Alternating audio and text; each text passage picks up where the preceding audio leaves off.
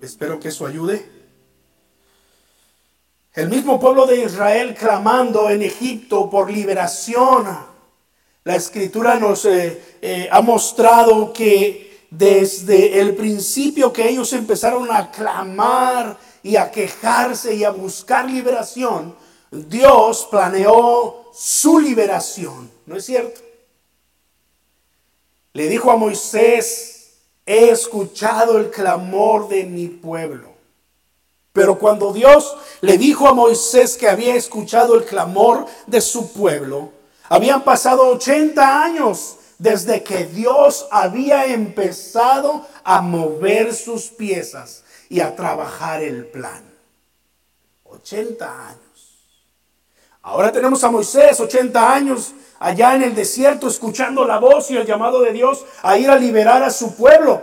Pero nos damos cuenta que desde el principio Dios empezó a orquestar su plan salvándole la vida a Moisés. Tú sabes que había una orden del faraón de quitarle la vida a todos los niños varones. Sin embargo, Dios le preservó la vida a Moisés. 80 años atrás, Dios ya estaba empezando su gran trabajo de liberación del pueblo de Dios. Ahora nosotros quizá no tenemos que esperar 80 años, pero lo que sí estoy seguro es que en ocasiones nos toca esperar el tiempo preciso de Dios. Nos toca esperar el momento en el que Dios ha decidido en su, en su eh, todo conocimiento y toda sabiduría cuándo es el tiempo exacto para nosotros. Porque Dios, ¿recuerdan? Dios no llega tarde. Nunca llega tarde. Dios no tiene prisa. Y si acaso nosotros altercamos con Dios respecto a cuándo Dios debería y cómo Dios debería respondernos, la palabra del Señor nos recuerda a través de los profetas diciendo, eh, Dios diciendo, mis pensamientos no son tus pensamientos, ni mis caminos son tus caminos. Así que la semana pasada decíamos, vamos a descansar en Dios. Y vamos a confiar que Dios tiene nuestra vida en sus manos y Él ya ha empezado a mover sus piezas, a obrar y a trabajar en nosotros. Como a veces lo cantamos, ¿verdad? Aunque no pueda ver, tú estás obrando tu perfecta voluntad. Aunque no puedas sentirlo, tú estás obrando tu perfecta voluntad. Y no cabe duda que eh, Romanos 8, 28 y 29 se eh, cumple al, al pie de la letra. Es una verdad que vamos a encontrar a lo largo y ancho de las escrituras. Ahí está el pueblo de Israel, los hebreos, clamando por su libertad y el Señor empezó a preparar su plan de liberación. Los capítulos 2 y 3 de Éxodo nos narran la historia de Moisés y nos enseñan grandes verdades para nuestro caminar eh, continuo con Dios. En los primeros versículos del capítulo 2, en los versos del 1 al 10, vemos una gran verdad que nos anima a seguir confiando en nuestro Dios. Esta verdad es que nuestro Dios es el Dios que provee. Él es el Dios que provee. Ve conmigo ahí a la escritura y, sigue la historia para que recuerdes cómo es que Dios empezó a trabajar 80 años antes del día de la liberación su gran plan de salvación. Recuerda, había una orden de Faraón, hay que quitarle la vida a todos los niños, a todos los varones que nazcan. A las niñas déjalas vivir, pero a los niños no. Así que hubo un levita que tomó por esposa a una mujer de su propia tribu. La mujer quedó embarazada y tuvo un hijo, y al verlo tan hermoso lo escondió durante tres meses. Capítulo 2, versículos 1 y 2, ahí voy. Y yo pregunto, ¿qué madre no ve hermoso o hermosa a su hijo o hija recién nacidos, verdad? Pero aquí hay algo interesante. La madre de este pequeño lo vio tan hermoso que lo escondió durante tres meses, pero cuando ya no pudo seguir ocultándolo, preparó una cesta de papiro, la embadurnó con brea y asfalto y poniendo en ella al niño fue a dejar la cesta entre los juncos que había a la orilla del Nilo, del río Nilo. Pero la hermana del niño se quedó a distancia, a cierta distancia, para ver qué pasaría con él. Hasta aquí vemos dos actos de fe de, de personas que están en medio de una situación delicada. Hay una orden de matar a todos los niños y este pequeño no es la excepción. Pero una madre vio algo especial en él que estuvo dispuesta a poner en riesgo su vida para salvar a este bebé. Y no solo eso, dice, pero la hermana del niño, una vez que ese niño estaba ahí entre los juncos del río escondido, la hermana del niño se quedó a ver a cierta distancia para ver qué pasaría con él. Un acto de fe, como que la hermana de Moisés, que después sabemos que se llamaba Miriam, ¿verdad? Eh, tenía algo dentro de ella diciendo, yo tengo que estar presente porque algo va a pasar aquí. No sé qué, pero yo tengo que estar allí. Yo tengo que estar presente. Así que se quedó presente allí. En eso, mira las, las diosidencias. No son coincidencias. No son cosas que pasan al azar. Recuerda, Dios tiene un plan. Dios siempre tiene un plan y ha empezado a obrar aunque tú no lo puedes ver desde antes incluso de que tú tengas conocimiento o noción de tu necesidad. En eso, la hija del faraón bajó a bañarse en el Nilo, como acostumbraban los nobles en Egipto. Pensaban que el río Nilo lo consideraban sagrado mágico y pensaban que bañarse en sus aguas eh, tenía cierto poder eh, espiritual y ceremonial y hacían esto continuamente. Sus doncellas mientras tanto se paseaban por la orilla del río. De pronto, Así como que de pronto, ¿no? Eh, algo ocurre en la historia, pero recuerda, Dios tiene todo en sus manos. De pronto la hija del faraón vio la cesta entre los juncos y ordenó a una de sus esclavas que fuera por ella. Cuando la hija del faraón abrió la cesta y vio allí dentro un niño que lloraba, le tuvo compasión y exclamó, oh, es un niño hebreo. La hermana del niño preguntó entonces a la hija del faraón, ven allí a, Miriam. Sabía que tenía que estar allí, sabía que algo interesante, algo importante iba a pasar. Y entonces inmediatamente la niña se acerca y le dice a la mujer, ¿Quiere usted que vaya y llame a una nodriza hebrea para que críe al niño por usted? Ve a llamarla, le contestó ella. ¿Y a quién fue a traer la niña? A la madre misma de Moisés. La muchacha fue y trajo a la madre del niño y la, y la hija del faraón le dijo a ella, llévate a este niño y críamelo, yo te pagaré por hacerlo. Uh, fue así como la madre del niño se lo llevó y lo crió. Ya crecido el niño, muy posiblemente cuando dejó de tomar el pecho de la mamá, posiblemente a los seis meses, posiblemente al año. Eh, yo he conocido bebés que todavía, o niños que todavía a los dos años están tomando del pecho de la mamá. Eh, eh, esto es incierto saber exactamente en qué momento, pero lo que sí sabemos es que Moisés fue criado fue amamantado, fue amado al principio por su propia madre. Ya crecido el niño, entonces se lo llevó a la hija de Faraón y ella lo adoptó como suyo. Y además le puso por nombre Moisés, pues dijo, yo lo saqué del río. Yo lo saqué del río. ¡Wow! Ya conocías esta historia, ¿no? Si has crecido como yo dentro de una iglesia, pues esto eran las eh, clases de escuela dominical. Estas eran las lecciones y nos aprendimos la historia de Moisés y cómo nació y, y, y, eh, el, ahora sí que a esa canastita donde hoy en día acuestan a los bebés para que duerman la siesta le llaman precisamente Moisés, ¿no?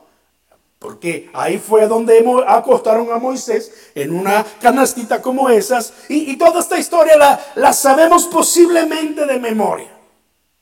Pero quiero hablarte rápidamente de cuatro aspectos sobresalientes que estuve mencionando en la escritura. El primero de ellos, y ya lo decíamos, tanto la madre como la hija tenían algo en su corazón. E, ellas... Sentían que tenían que proteger a ese niño porque ese niño era algo especial. La madre lo esconde en, los primeros tres meses, luego lo pone en una cesta y luego su hermana se queda a cierta distancia para ver qué pasaría. Curiosamente, entonces la hija de Faraón baja al río y toma a ese niño y decide cuidarlo, decide adoptar a ese niño. Inmediatamente María se acerca a Miriam, la hermana de Moisés, que también es María, es el mismo nombre, ¿verdad? Es el mismo nombre. Eh, se acerca a ofrecerle una nodriza para criar al niño y trae a su propia madre. ¡Wow!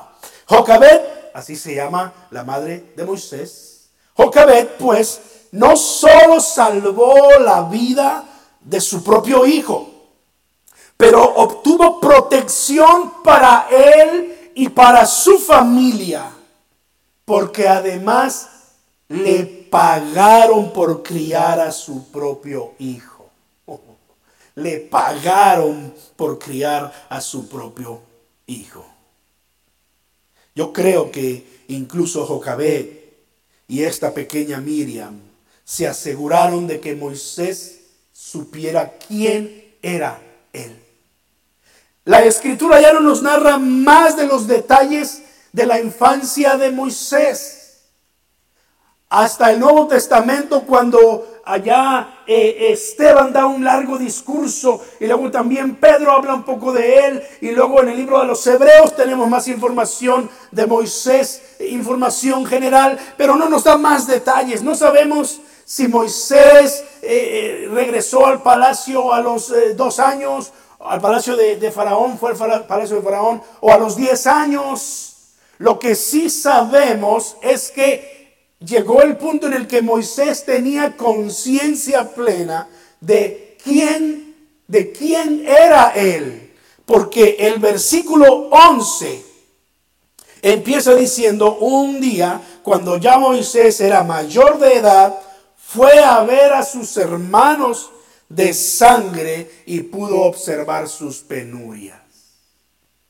Incluso allí por defender a uno de sus hermanos, se metió en problemas.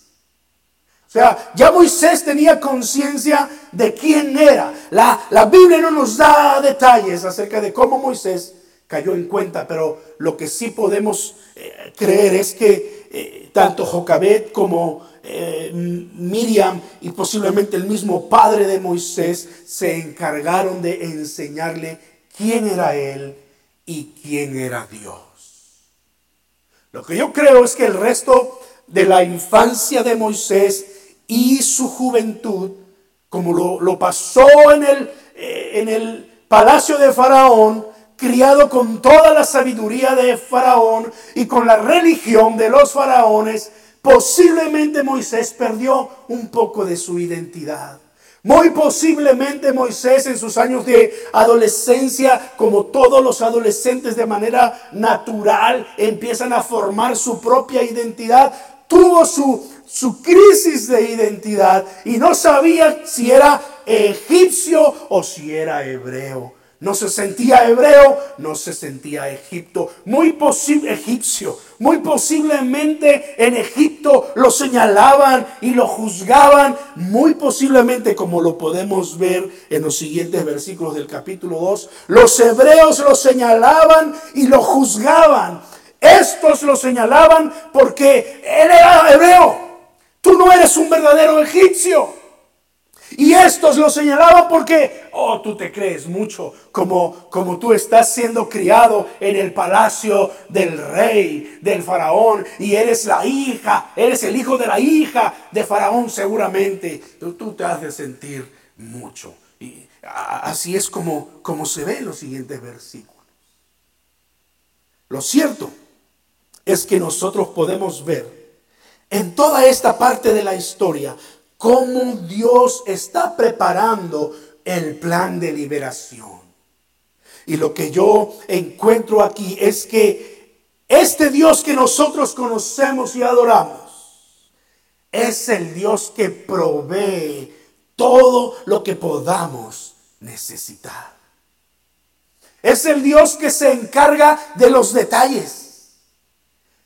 Es nuestro Dios que sabe de qué cosas tenemos necesidad y se encarga de ellas. ¿No dice así la escritura en Mateo capítulo 6? Miren las aves del cielo, no trabajan, no hilan, nuestro Padre las alimenta. Miren los lirios del campo con todo su esplendor y toda su gloria. Si Dios se preocupa por las aves, si Dios se preocupa por la hierba del campo, ¿cuánto más no lo hará con todos nosotros? Y Jesús incluso le llama a, sus discípulos en ese momento, hombres de poca fe. Mi Dios dice, sabe de qué cosas, nuestro Padre sabe de qué cosas tenemos necesidad. Y nos provee de todas ellas.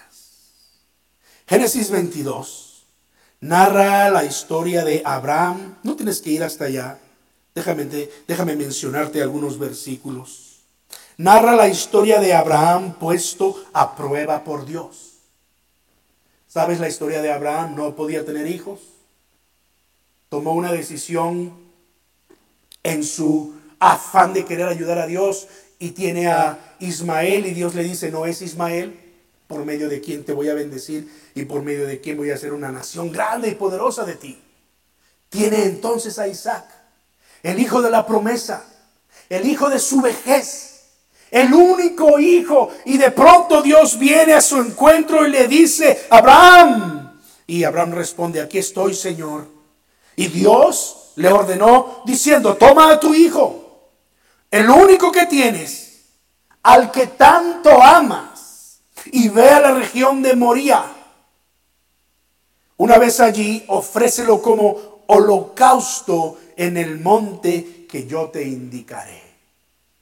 Uh. La historia no nos dice que Abraham altercó con Dios.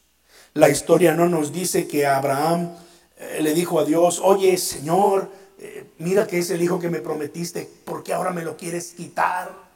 No le dijo, mira Dios, este, déjamelo, déjamelo por lo menos que cumpla unos 40 años y después de 40 años, pues ya yo lo disfruté 40 años, posiblemente ya voy a estar muerto a los 40, entonces haz lo que quieras. No, no. Abraham obedeció a Dios en todas las cosas. Y entonces lo que me llama la atención es que estaban llegando ya al monte y versículo 7 dice que Isaac le, le dice a su padre, padre, dime hijo mío, le dice, aquí tenemos el fuego y la leña, continuó Isaac, pero ¿dónde está el cordero para el holocausto? Isaac no tenía ni idea de lo que iba a pasar. Pero las palabras de Abraham son palabras de fe. El cordero, hijo mío, lo proveerá Dios. Y siguieron caminando juntos. Cuando llegaron a ese lugar, Abraham empezó a prepararlo todo. Y cuando ya estaba a punto de sacrificar a su propio hijo en holocausto, dice que vino la voz del cielo que le dijo, Abraham, detente, ahora veo que tú me eres un hijo fiel, un hijo obediente. Has pasado la prueba. En ese momento Abraham voltea hacia un lado y allá en un arbusto ve entonces un cordero, un macho cabrío, atrapado con sus cuernos entre las ramas. ¿Recuerdas lo que había dicho momentos antes cuando su hijo le preguntó, ¿dónde está el cordero para el sacrificio? Abraham dijo una expresión que en hebreo yo estoy seguro que ustedes han escuchado otras veces. Jehová Jireh. ¿Lo han oído antes? Jehová Jireh. El Señor proveerá. Y así fue. Entonces Dios proveyó al cordero para el sacrificio. Una poderosa figura de lo que iba a ocurrir con, con Cristo Jesús. Que iba a venir a ser el, el cordero de Dios que Él proveyó para el sacrificio del perdón de nuestros pecados. Jehová Jireh. Podría hablarte también de aquella viuda en el tiempo del profeta Eliseo que ya no tenía absolutamente nada en casa y debía mucho dinero y lo único que tenía era un poco de aceite y un poco de harina e iba a amasar allí para hacerse unos panes y comer finalmente ella y su hijo y morir, porque ya no había más. ¿Te sabes la historia, no? Segundo de Reyes, capítulo 4. profeta Eliseo fue y le dijo, haz lo que tienes que hacer y dame de comer. Ah, porque para grabar la cosa, el profeta le dijo, dame de comer. Y ella le dijo, mira, solo tengo un poco de aceite, esta harina. Estaba pensando hacer unos panes, comer mi hijo y yo y esperar a morir. Y Eliseo le dijo, dame de comer, veías. Y esa mujer fue obediente, empezó a preparar. Y se empezó a sorprender cuando se daba cuenta que entre más pan preparaba, ni el aceite, ni la harina escaseaban y no se acababan. Y no se acababan. Y le pudo dar de comer al profeta. Y comió ella y su hijo. E hizo de más y empezó a venderlo. Y pagó sus deudas. Y ya no sabemos hasta qué punto dejó de fluir el aceite y la harina para que aquella mujer pudiese seguir subsistiendo. Pero lo que sí podemos ver en ese milagro es que eh, yo puedo confiar en que Dios es el Dios que todo lo provee. ¿Puedes creer eso? ¿Puedes confiar en eso? ¿Cuál, cuál es nuestra actitud? ¿Cuál es nuestra fe? Cuando el futuro se ve incierto. Jesús contó esa parábola de la viuda y el juez injusto.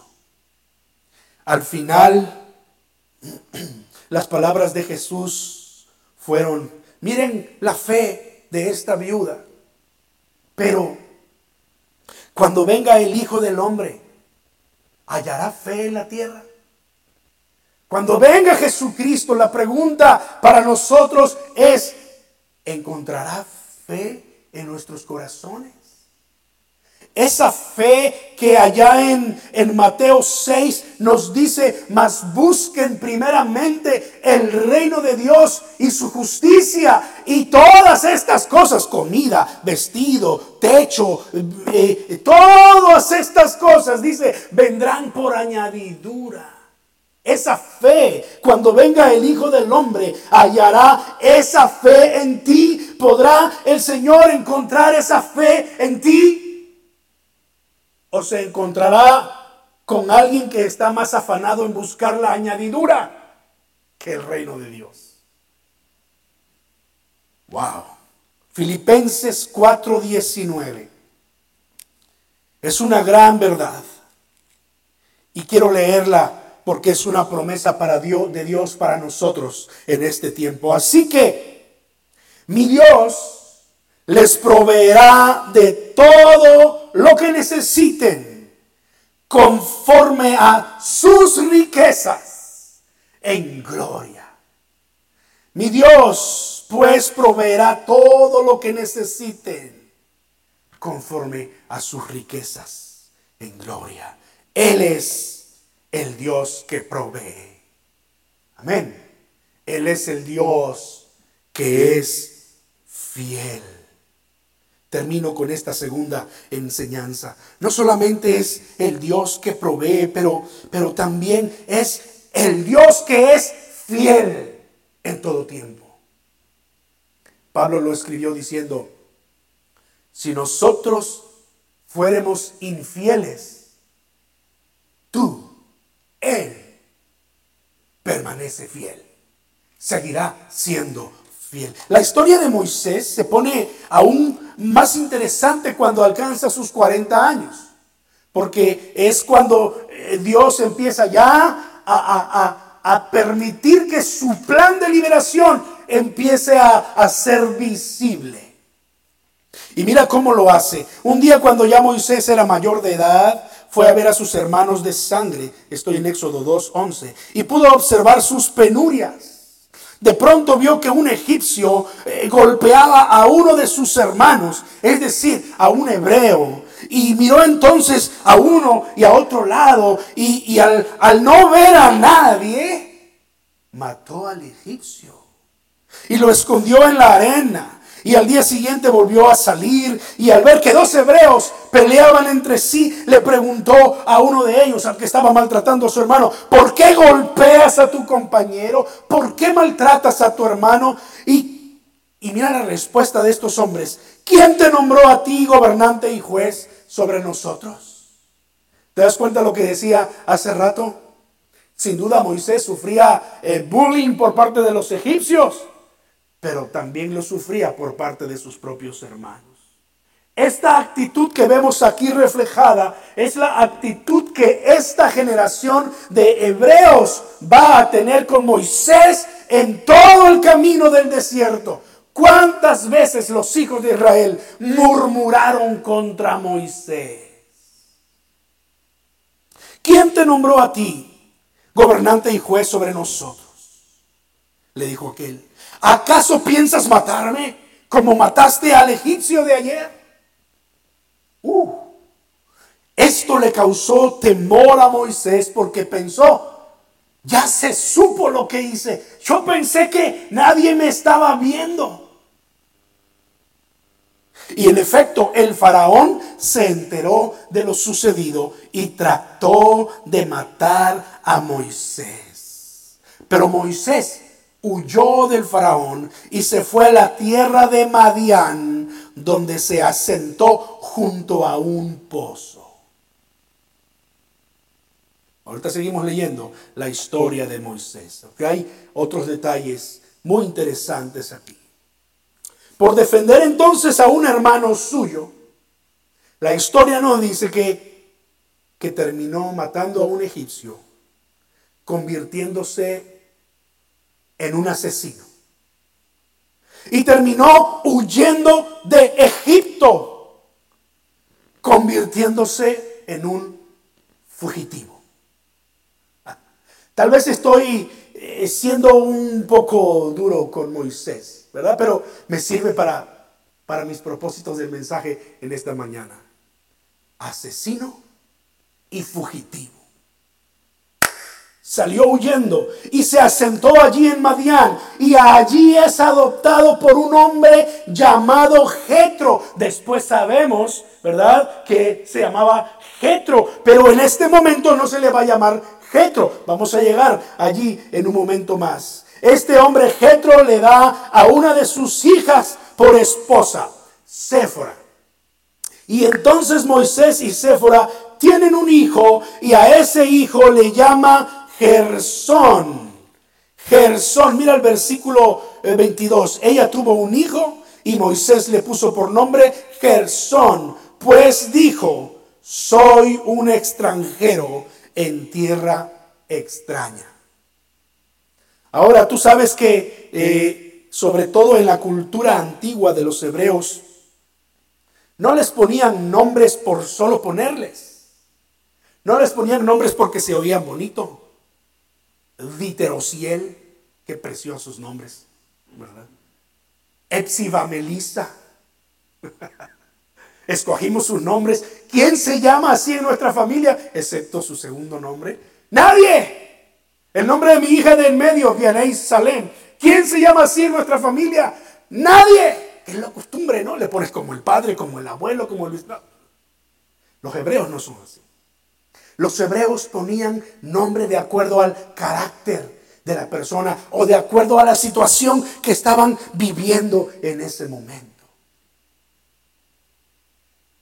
Y le puso por nombre Gersón. ¿Sabes qué nos está diciendo eh, Moisés aquí en este momento de su vida? ¿Cómo se sentía Moisés? Aún estando en casa de un hombre que lo estimaba, que, que lo había aceptado, que lo había amado y le había dado a, su propia hija como esposa. Aún en esa situación, Moisés se sentía extranjero, se sentía fuera de lugar, se sentía incómodo. Parece que el pasado de Moisés no lo estaba dejando en paz y Moisés no se estaba eh, queriendo liberar de ese pasado al grado de sentirse como un extraño como un forastero en tierra extraña. No estoy en mi lugar, no me siento bien, no estoy a gusto aquí. Wow, es lo que está pasando. Capítulo 3 empieza diciendo que Moisés estaba apacentando las ovejas de su suegro cuando Dios vino a su encuentro. ¿Verdad que sí? Ve ahí el capítulo 3. Un día que Moisés estaba cuidando el rebaño de Jetro, aquí se menciona el nombre, ¿verdad? De Jetro, su suegro, que era sacerdote de Madián, llevó las ovejas hasta el otro extremo del desierto.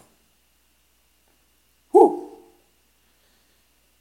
Bueno, Señor, perdóname si estoy siendo muy duro con tu siervo Moisés.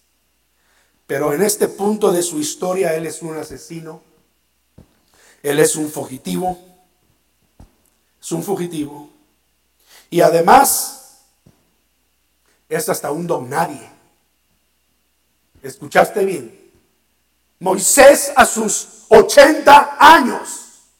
Oye, dos terceras partes de su vida está cuidando unas ovejas que ni siquiera son suyas. ¿Te acuerdas de Jacob? Como cuando llegó con su, su familia y su suegro Labán, empezó a hacerse de sus propias ovejas. Hasta con cierta trampa se hizo de sus propias. No, Moisés no. Moisés, sus 80 años, estaba cuidando unas ovejas que ni siquiera eran suyas. Wow. ¿Quién era Moisés en este momento? Reflexionemos un poco en eso. Ya estoy terminando, por cierto. Asesino, fugitivo, un don nadie, un fracasado, un hombre amargado, un hombre que se sentía extraño ahí en un lugar en donde estaba siendo amado.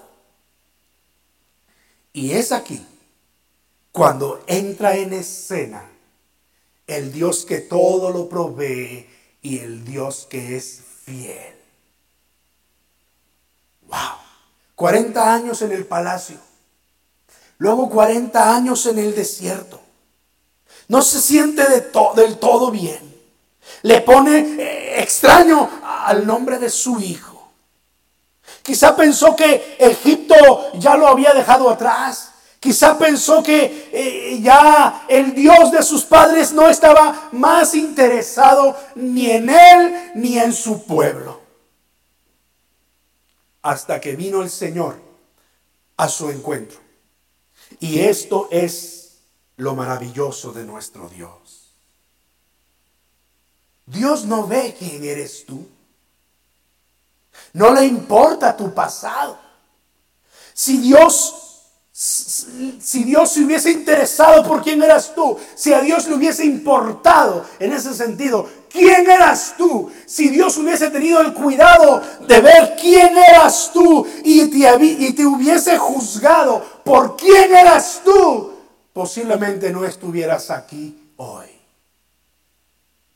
Si Dios hubiese, le hubiese importado que Moisés era un asesino y era un fugitivo y que por eso no merecía, entonces no le hubiera dado la oportunidad de ser el libertador de su pueblo. Pero siglos más tarde, Pablo lo diría con las palabras exactas en Efesios 2. No es por obras para que nadie se gloríe, sino es por gracia. Dios está dispuesto a venir a nuestro encuentro. Dios está dispuesto a hacer todo lo posible por venir a encontrarnos, con, a encontrarse con nosotros. Estuvo dispuesto a ir a las profundidades del mar, en el vientre de un gran pez, en donde estaba Jonás, arrepentido de haberle fallado a Dios. David dijo en el Salmo 139, ¿a dónde podré alejarme de tu espíritu? ¿A dónde huiré de tu presencia? No hay un solo lugar en el que nos podamos esconder, ni en el lugar más recóndito del desierto Moisés se pudo esconder de Dios porque allí fue donde el Señor vino a encontrarse con él. Génesis 3, 8 y 9 nos narra la historia en el que en el momento en el que Adán y Eva habían comido del árbol que Dios les dijo, no coman de él. El día que de él coman ciertamente van a morir. Así que Adán y Eva comieron de ese árbol y en ese momento se les abrieron los ojos y tomaron conciencia de, su desnudez. Y entonces se, se escondieron de Dios y empezaron a cubrir su desnudez.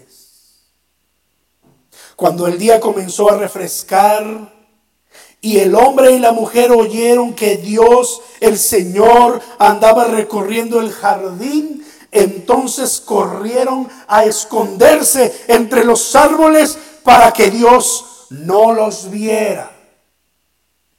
Y dice el versículo 9, ahí en Génesis 3, pero Dios, el Señor, llamó al hombre y le dijo, ¿dónde estás? ¿Dónde estás tú? Pregunta que por cierto no fue porque Dios no supiese dónde estaba Adán y Eva. Pregunta que no fue porque Adán y Eva se habían escondido de Dios, sino Dios diciéndoles a Adán y Eva, ¿en qué problema te has metido, Adán?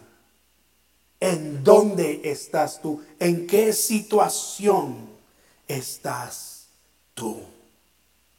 Pero nuestro Dios es así de fiel. Si nosotros le fuéramos infieles, él permanece fiel. Aquí está, regreso a Éxodo capítulo 3. Moisés está en ese lugar del desierto y hasta allí viene el Señor y se le aparece en una zarza ardiente que no se está consumiendo. No voy hasta allá porque la próxima semana voy a hablar de esa experiencia cómo Dios trató con Moisés y cómo Dios trata con nosotros. El Señor viene, hermanos, a nuestro encuentro. Se cumple lo que la palabra del Señor siglos después nos dijo a través del profeta, a través del apóstol Juan, a través del apóstol Juan. En primera de Juan, él escribió, nosotros le amamos a él porque Él nos amó primero. Porque Él nos amó a nosotros primero. Mira cómo la gracia de Dios vino a la vida de Moisés. Moisés salió como asesino, como fugitivo, se sentía derrotado, no se había preocupado por su futuro, pero Dios le preparó el momento especial. Le hizo llegar con este hombre llamado Jetro, al cual la escritura en Éxodo 2.18 menciona con otro nombre. Allí se le menciona al suegro de Moisés, el sacerdote de Madián, con el nombre Reuel.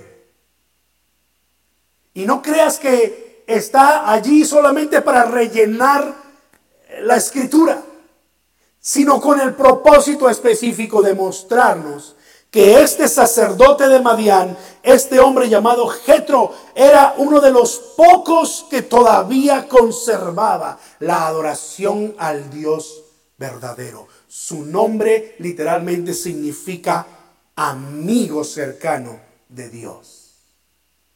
Amigo cercano de Dios. Dios pues viene al encuentro de Moisés en su realidad, en su situación, desde el momento en el que le pone bajo el cuidado de este amigo de Dios, de Jetro, de Reuel.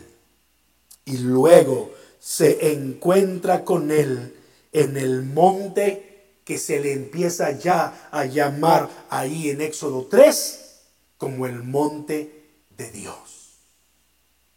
Todos nosotros necesitamos un encuentro con Dios en su monte santo.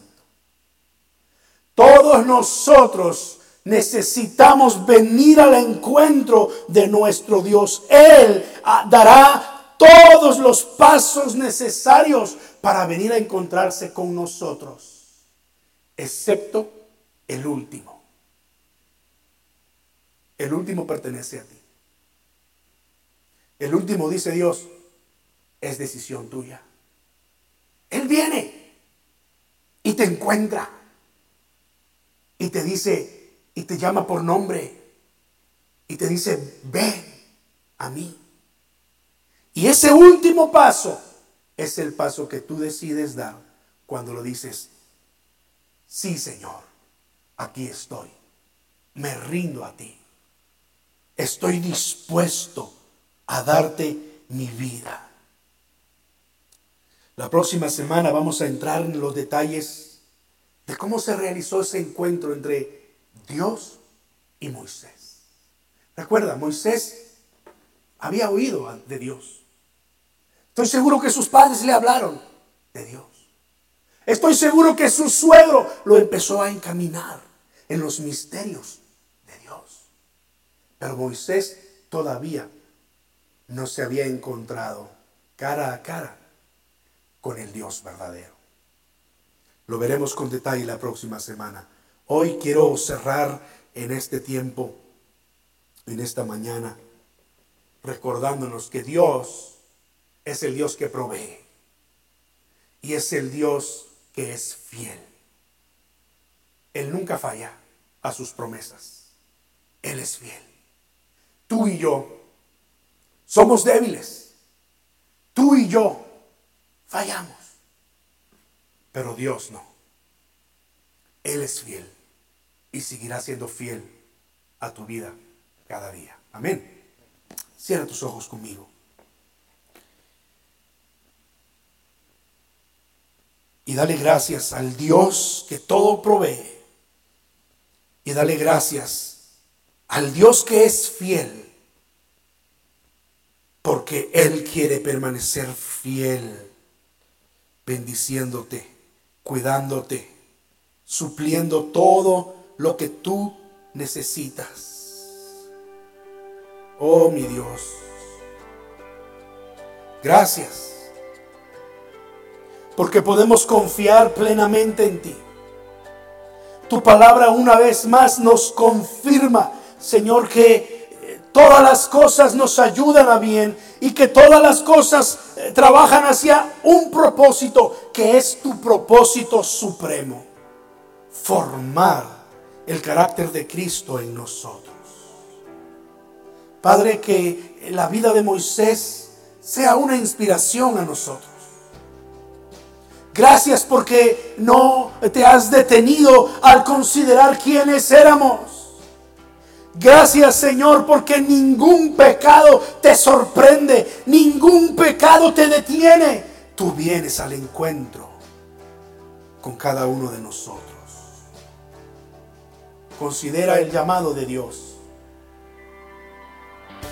Los que estamos aquí, los que están en sus casas, o en su centro de trabajo o quizás en el hospital. Dios te está llamando. Dios ha venido a tu encuentro. ¿Tendrás fe para responderle? ¿Darás ese último paso para estar en Él? Yo te animo, yo te invito a que tú lo hagas. En el bendito nombre de nuestro Señor Jesucristo, oro y así lo creo. Amén. Amén. El Dios que nos llama a ser santos. La próxima semana, Éxodo capítulo 3, capítulo 4. Así que no se lo pierdan y aquí nos veremos con la ayuda de Dios. Amén. Pues Dios nos guarde y que sea con nosotros en esta semana. Vamos a saludarnos unos a otros antes de salir. Los que están en casa, que Dios los bendiga y los guarde. Y nos veremos el, jueves 9.30 de la mañana en un tiempo de oración, solo por internet. Y el domingo 9.30 aquí en este lugar. Que Dios los guarde, hermanos.